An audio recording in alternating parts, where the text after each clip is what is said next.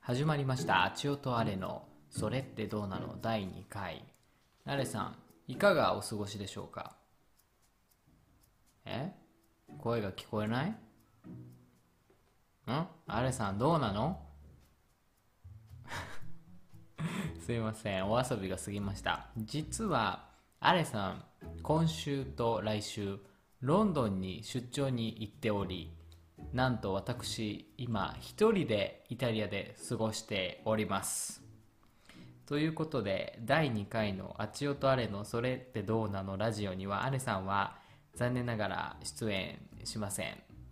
アレさんファンの方大変申し訳ございません。いや私も思ったんですよ。あれがいないのに収録して意味があるのかと。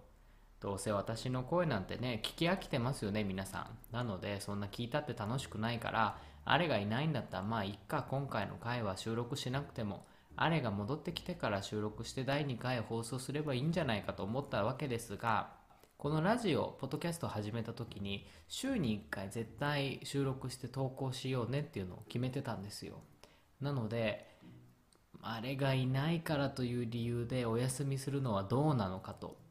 2人でね約束したし私も週に1回撮りたいっていうこの強い思いがあったのでそれを第2回目からねやめて収録をスキップするなんてことはあってはならない。そう感じたのでちょっとアレさんは抜きなんですが私一人で収録をしようと思います。本当にアレさんファンの皆さん大変申し訳ございません。私の声なんて YouTube で聞き飽きてますよねもう。ですがちょっと今回第2回目だけは我慢して私の声のみの放送となってしまうんですが聞いていただければ幸いです。今回は番組についての紹介と少しだけ私が最近感じたそれってどうなののエピソードについて話していきたいと思います。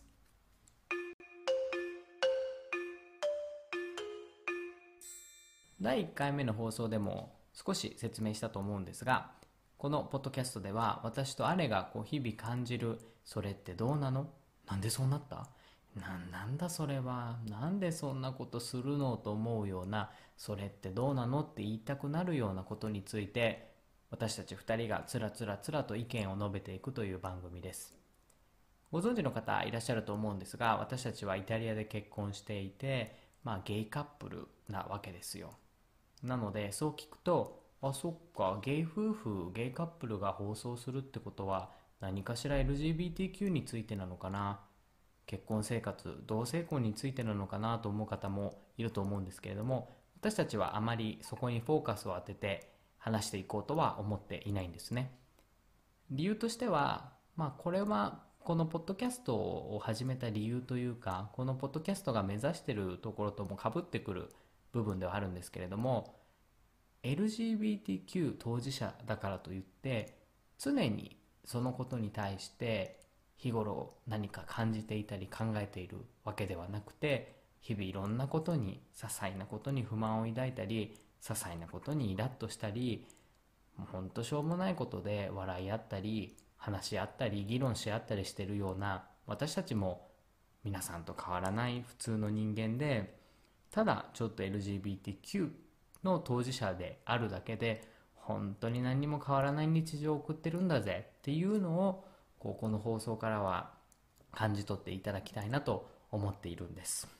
思っているんですってなんか変言い方が変ですがまあそういうのを思ってます。番組紹介だけでは時間が余ると思ったのでまああれは不在なんですが私が最近感じたそれってどうなのと思うことについて話していきます。じゃじゃん。突然質問ですが皆さんは男性2人が一緒にね同性一緒に暮らすことについてどういう印象をお持ちですか、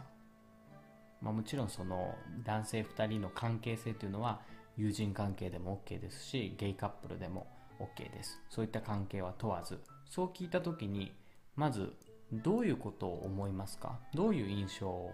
持ちますか？いろいろね思うところがあるとは思うんですが、まあ、ルームシェアかなとか兄弟かなとか家賃を安くしたいから一緒に住むのかなまあゲイカップルだから一緒に住むのかなっていうまあ印象を持つと思うんですよ。ただもし皆さんが不動産屋さんだとして男性2人が入店してきて一緒に住もうと思ってますって言ってきた場合皆さんは不動産屋さんですよ。皆さんはどういうふうに対応しますか？そしてまたまた最後に付け加えるならばその男性2人の片方が外国人だった場合はどう思いますか？不動産屋さんとしてどういうふうに対応しますか？そこに今回の私のそれってどうなの？につながる、話が含まれてます。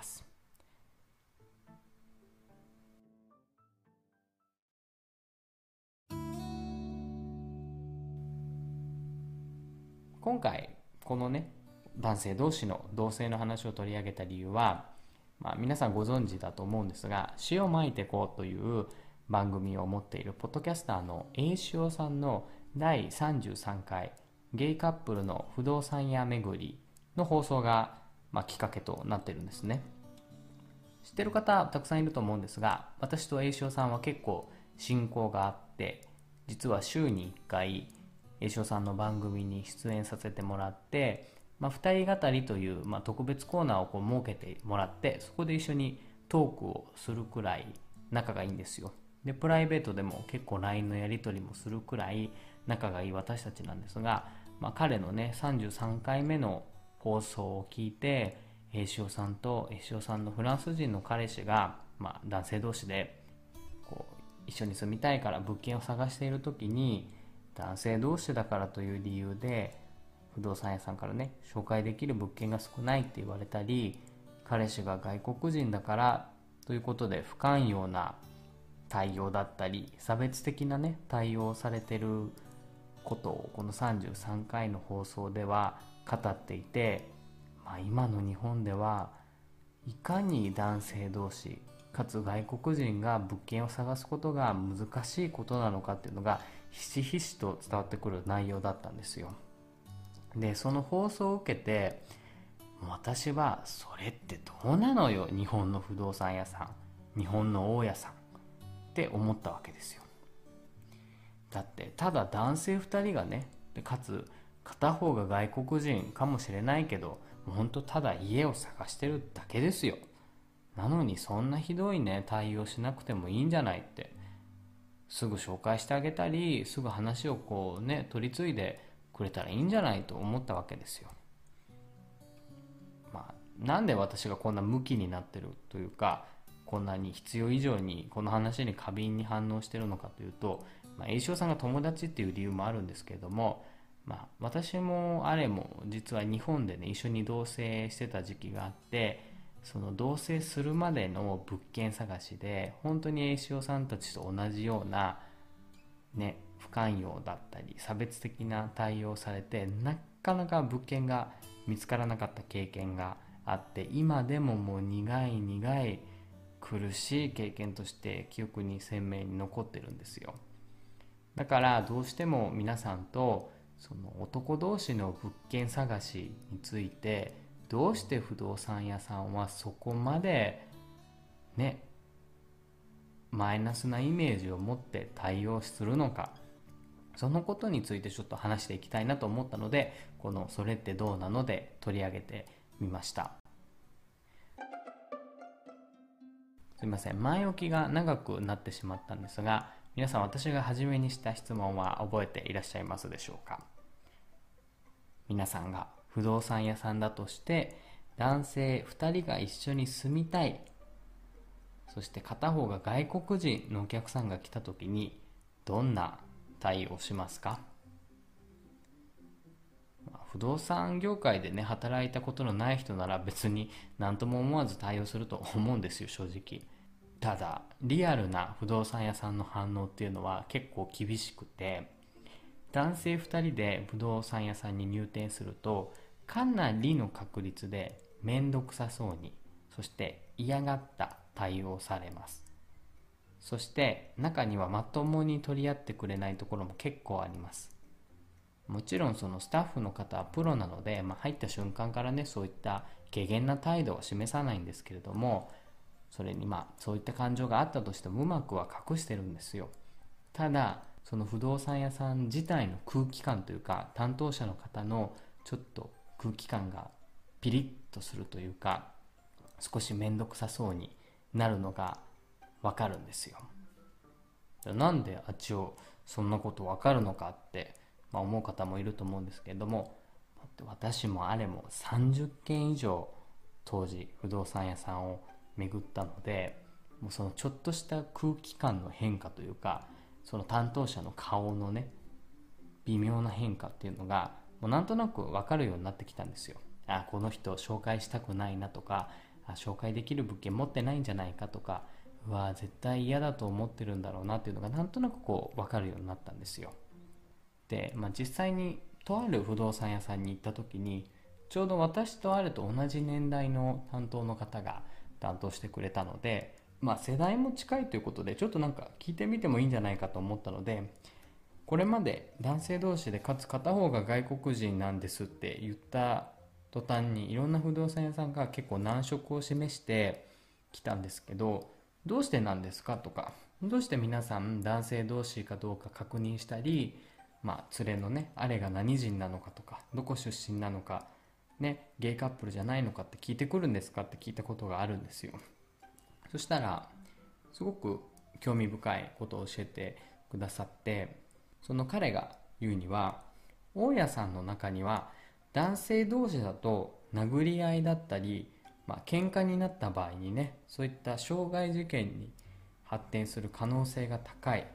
とか、まあ、友達とかね、まあ、いろんな女の子を連れ込んで大騒ぎして近隣トラブルになることも多いから男性同士はあんまりこう入れたくないっていう先入観を持ってる人が多いっていうのも話してくれたしでどうしてゲイカップルかどうか聞くっていうのはやっぱりゲイカップルが住んでると周りからは好奇の目でねこう見られるので他の住居者に迷惑がかかる。っ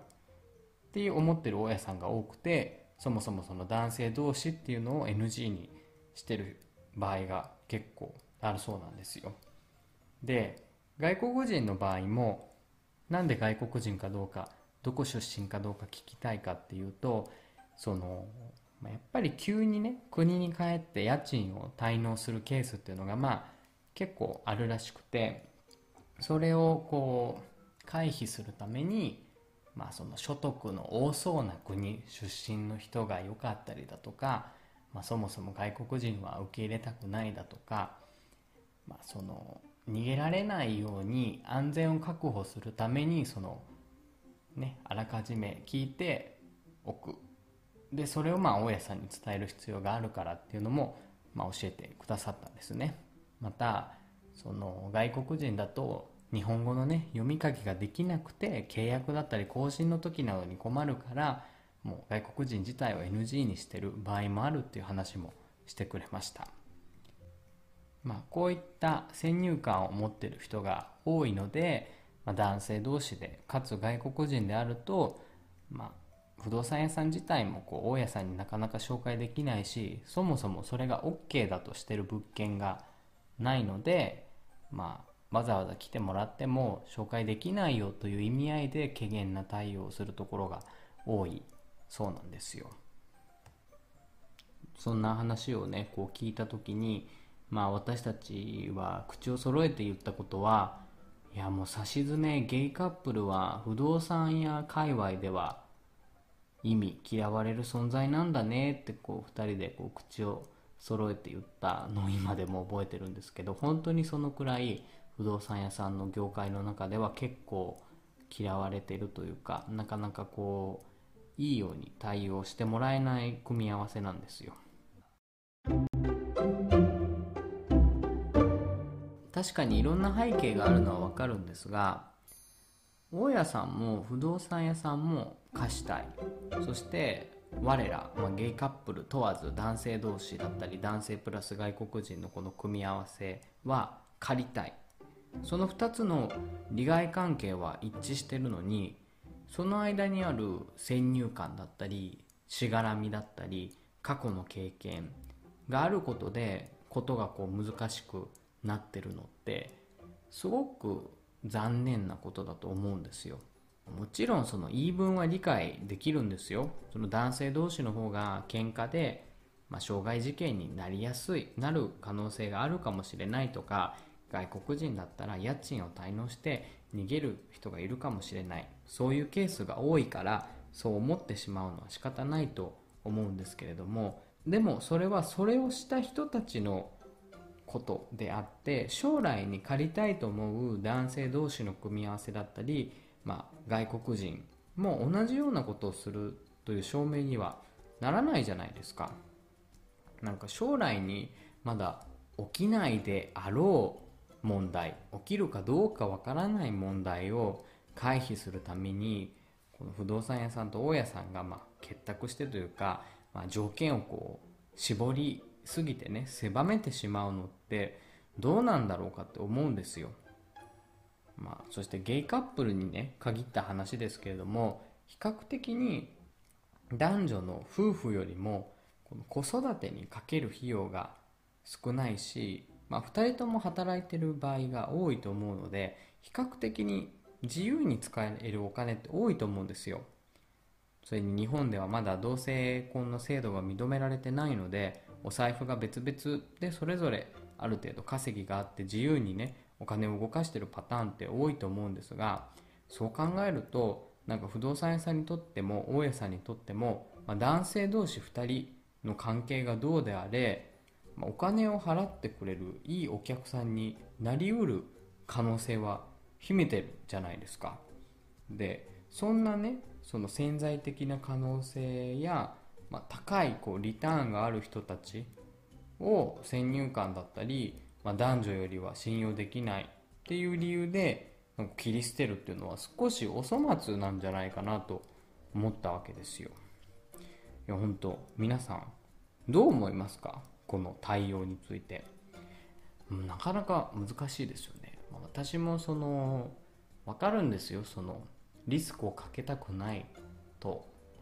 だけれどもそのリスクを回避するためだけにそこまで男性同士だったり外国人を意味嫌わなくてもいいんじゃないかと思うんですよ。だって物件を借りる時にそれぞれが連帯保証人をつけろだったりちゃんと保証人をつけなさいというふうにすればその逃げきれないわけですよね。その住居者が逃げたとしても連帯保証人が払わなきゃいけなくなると思うのでまあいろいろ逃げ道あると思うんですがそのくらいのちょっと厳しい条件を課せば別に男性2人で貸したって大丈夫だと思うんですよ。それにその契約の文言にまあね傷害事件だったり騒ぎを起こした場合は罰金いくらいくらまあもらいますみたいな条項条例というのかな条件を組み込めば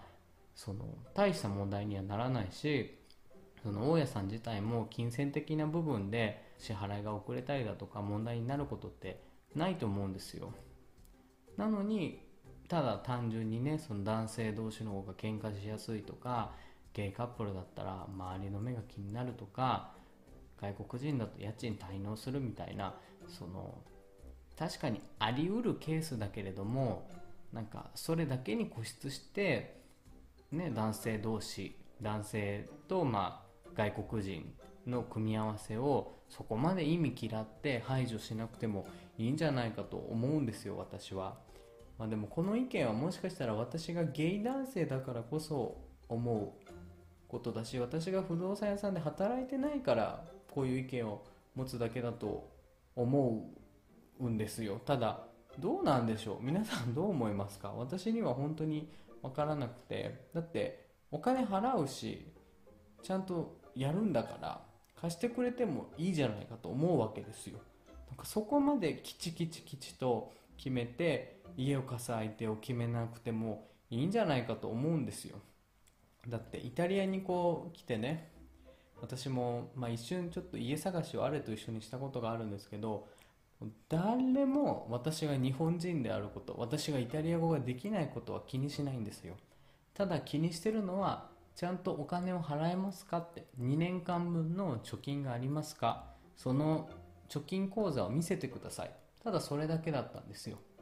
だから本当に単純でやりやすかったです。だって私はお金を持ってます。の証明さえできれば彼らにとっては別に不憫なことないですもん。お金を2年間払ってくれるだけの、まあ、預金口座とか通帳があればあそうかじゃあちゃんとお金払ってくれるからいいよね。貸そうかって。すごく単純ですよね。日本人だから貸したくないだとか外国人だから家賃を滞納するではなくて事実としてお金の通帳口座があってお金があるから別にお金を払ってくれる。で問題があった場合はすぐに出てもらいますよってそのいつも結構イタリアの家では条件書いてあるのでそれさえ守ってもらえればいい。だから変にその周りの目とか今後の住居者のことについて気にするなんか噂になるから嫌だとかそんな変なしがらみなくただお金さえ払ってくれたらいいからっていう風なドライな対応だったので私は結構その方が、まあ、イタリアに住む外国人の身としてはやりやすかったしなんかその方がお互いになんかあっさりした関係でいいんじゃないかと思うんですよ。なんかこの日本の不動産業界というか家の貸し借りっていうのが複雑化しすぎてるんじゃないかなとたまに思ったりするわけです。ということでちょっと話はねかなり広がってしまったんですが皆さんは男性同士それがゲイカップルであろうとそうでなかろうとどうして不動産屋さん大家さんはそんなに意味嫌うんでしょうね。どう思いますか？あれ不在の中でちょっと一人でねいろいろ話を進めてみましたがいかがだったでしょうか？あの私の声はねもう聞き飽きてるよっていう方もたくさんいると思うんですがすいませんちょっとねあれが今不在なので私一人で頑張って収録してみました。今回もねなかなか長いしちょっと深い話にはなってしまったんですが皆さんからの意見はどしどしお待ちしておりますので気軽に Twitter、Instagram 並びに DM、まあ、YouTube のコメントいろんなところでコメントくださると嬉しいですまた今回はあの紹介できなかったんですけれども、まあ、今後は皆さんから頂いた「それってどうなの?」のエピソードについても番組内で紹介して私とあれで一緒に話し合っていきたいなと思っていますのでそちらの「それってどうなの?」と思う意見についてもどしどし募集しておりますあの前回頂いたものはちょっとあれがいないので第2回では紹介できなかったんですがまあ Twitter で頂いてたものだったり Instagram で頂いたものは第3回でちょっと紹介して2人で語り合っていきたいなと思っております。ということで最後まで聞いてくださって本当にありがとうございました。この辺で失礼いたします。チャオ